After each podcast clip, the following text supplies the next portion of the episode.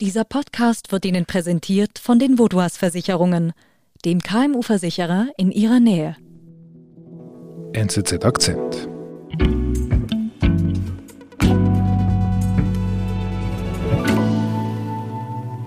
Ich bin Rudi Hermann, bin Korrespondent für Nordeuropa, das heißt zuständig für die nordeuropäischen und baltischen Staaten, Grönland und Spitzbergen. Du hast, Rudi, eine Trump-Geschichte ausgegraben. So ist es. Die hat äh, vor zwei Jahren großes Aufsehen erregt, als Trump plötzlich auf die Idee kam, er könnte Grönland kaufen. Strategically for the United States, it would be nice. Alle Welt hat sich gefragt, woher hat er denn diese Idee? Und erst in den letzten Tagen hat sich da eine neue, wirklich heiße Spur aufgetan. Warum bloß wollte Donald Trump Grönland kaufen? Rudi Hermann erzählt, wieso diese Geschichte hier die bislang plausibelste Erklärung dafür liefert. Rudi, woher kommt diese Spur? Die kommt aus Australien, äh, genau gesagt von der Australian Financial Review. Das ist die australische Finanzzeitung, also quasi die Financial Times äh, von Australien. Und was hat Australien mit Grönland und den USA zu tun? Das ist ja ein, um die ganze Weltkugel. Ja, äh, die Australian Financial Review, die hat eine Geschichte geschrieben über Greg Barnes. Das ist ein äh, Bergbauspezialist, Geologe, Unternehmer, so wie es in Australien viele gibt, weil Australien ein großer Bergbaukontinent ist. Aber dieser Barnes, der arbeitet nicht in Australien, sondern der arbeitet in Grönland. Hm. Dort hat er etwas gefunden, was er für so wertvoll findet, dass er sich dafür einen Termin im Weißen Haus ergattern konnte. Hm. Okay, jetzt sind meine Ohren natürlich auch sehr offen. Was hat er denn da gefunden? Was erzählt er da in Washington?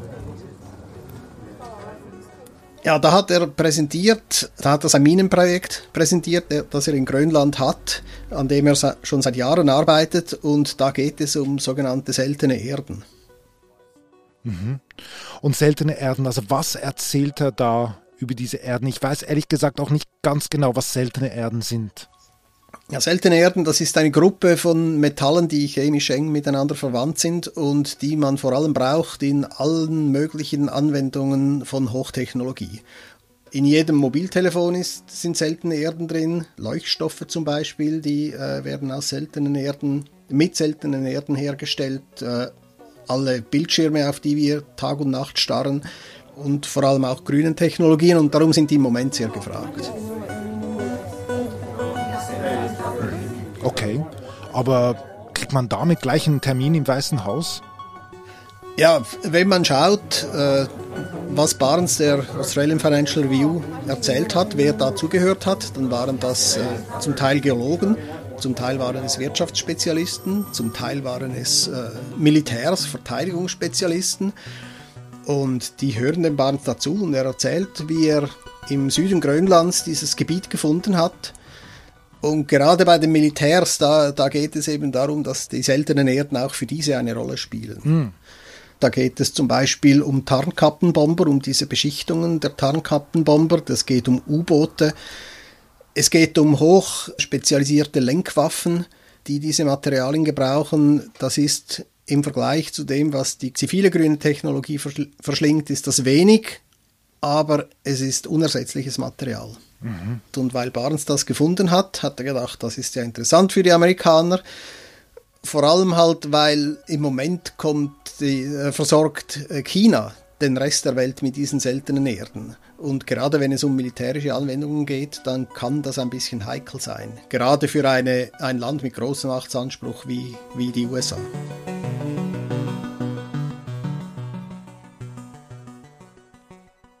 Also das ist der Grund, warum Trump auf diese Idee kommt, Grönland zu kaufen. Ja, schau mal, wir sehen natürlich nicht ins Weiße Haus hinein, wie dort, wie dort die Dinge ablaufen. Äh, wenn man die Geschichte von der Australian Financial Review liest, dann hat man Grund anzunehmen, dass, dass das so war, dass es diese, diese kausale Kette gibt. Äh, der Barnes, der sagt selber nicht viel dazu, er schweigt da nobel, aber äh, es sind dann schon gewisse Ereignisse abgelaufen in relativ kurzer zeitlicher Distanz danach, dass man annehmen kann, dass es da äh, einen Zusammenhang gibt. Jetzt machst du spannend. Was ist da passiert? Schon relativ kurz nach dem Vortrag, da besuchte die amerikanische Botschafterin in Dänemark, Carla Sands, Barnes auf seinem Gelände in Grönland. Und ebenfalls relativ kurz danach, da rückte eine ganze Truppe von amerikanischen Geologen an, um das Gelände auf Herz und Nieren zu prüfen, um zu schauen, stimmt das, was der Barnes uns da erzählt hat, ist da wirklich so viel drin, wie er, wie er behauptet. Und nochmals relativ kurz darauf ist es dann so, dass Trump plötzlich diese Idee an die Öffentlichkeit lässt. Wie wäre das, wenn wir Grönland Dänemark abkaufen würden?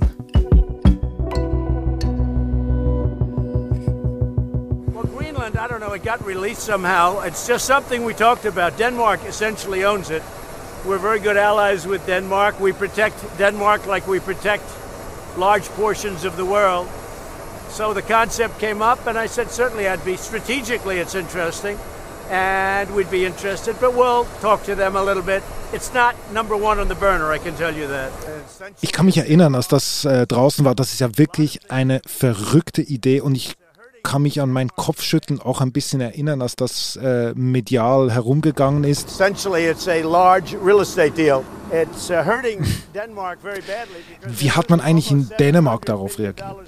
Ja, das war natürlich eine Riesenbombe, so etwas. Da, die die Politik, die reagierte zuerst mal mit Unglauben. Äh, man wusste nicht, was man davon halten soll. Da habe also ein hochgestellter ehemaliger Ministerpräsident, der hat gesagt, ist das ein verspäteter Aprilscherz. Andere haben gesagt, das ist, äh, das ist völlig absurd, dass sich Länder so äh, ihre Kolonien gegenseitig verkaufen. Mit dieser Idee ist Trump 100 Jahre zu spät. Das ging vielleicht, als die USA Alaska gekauft haben, aber heute, heute ist das undenkbar. Mhm. Und was macht Trump damit, mit dieser negativen Reaktion? Also Trump, der hat dann kurzerhand den Besuch abgesagt. Und zwar tatsächlich deswegen, weil die dänische Ministerpräsidentin Mette Frederiksen, die hat gesagt, der Vorschlag ist absurd. Und da hat dann Trump sinngemäß gesagt, ja, dann haben wir ja nichts, worüber wir sprechen können. Da muss ich gar nicht kommen, da sparen wir beide viel Zeit. Wir sind gleich zurück. Immer mehr Unternehmen werden Opfer von Virusattacken oder Hackerangriffen. Damit solche Zwischenfälle ihr Unternehmen nicht lahmlegen, sind Sie und Ihre Kunden mit der Cyber- und Datenschutzdeckung der Vaudois gegen diese unsichtbaren Risiken geschützt.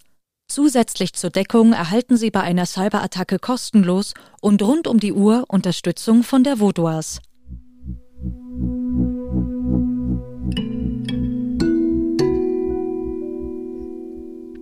Also, das scheint ihn irgendwie, das scheint Trump persönlich getroffen worden zu sein. Ich meine, schließlich schlägt er eine Einladung der Königin ja aus von Dänemark und nicht äh, von der Ministerpräsidentin.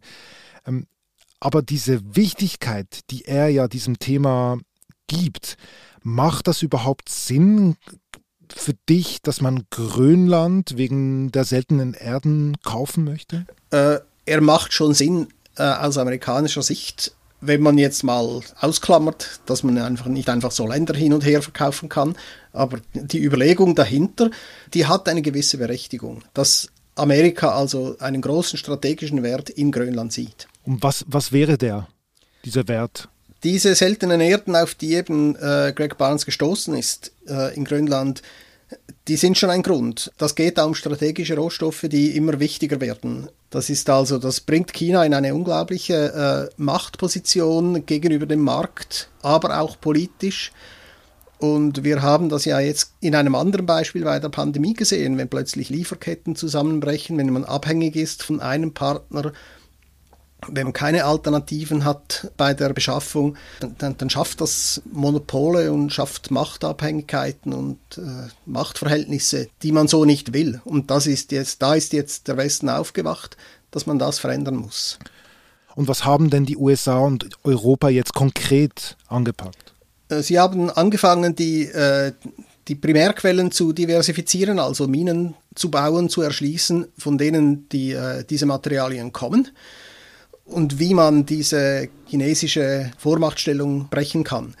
Und vor diesem Hintergrund ist es ja so, dass äh, Trumps Idee vielleicht absurd erschien am Anfang, aber es ist doch etwas, was einem Bedürfnis entsprochen hat. Äh, für, für, die, für den Westen, um sich äh, unabhängiger zu machen bei dieser Versorgung der extrem wichtigen Materialien für die grüne Zukunft.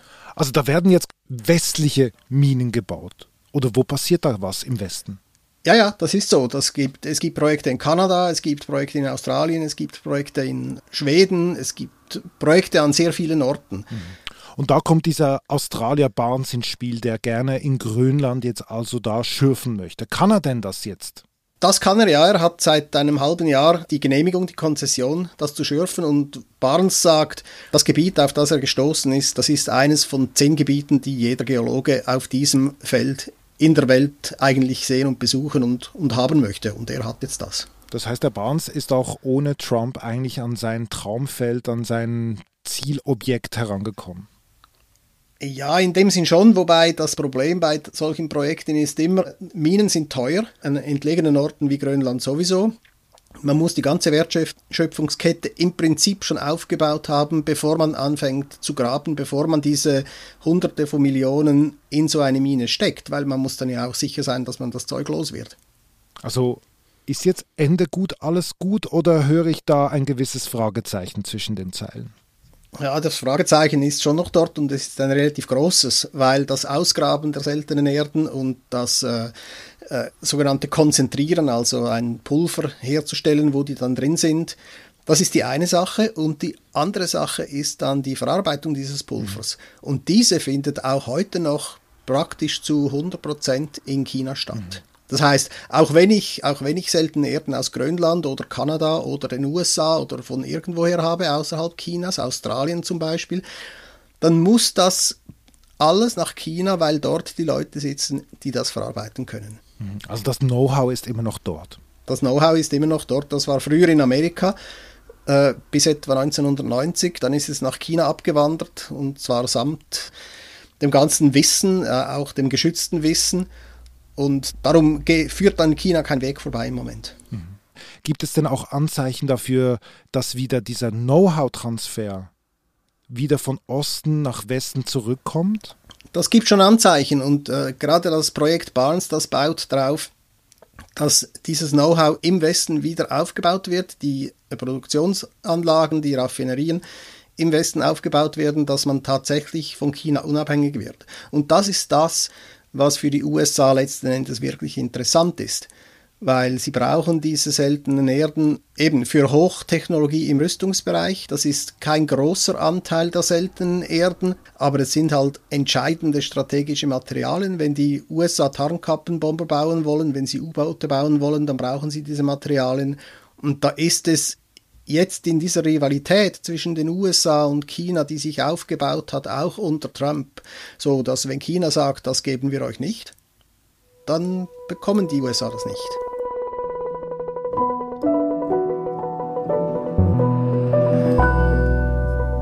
Lieber Rudi, jetzt weiß ich, warum Trump Grönland kaufen wollte. Herzlichen Dank für deine Auskünfte und für deine Informationen und liebe Grüße. Danke auch. Das war unser Akzent. Ich bin David Vogel. Bis bald.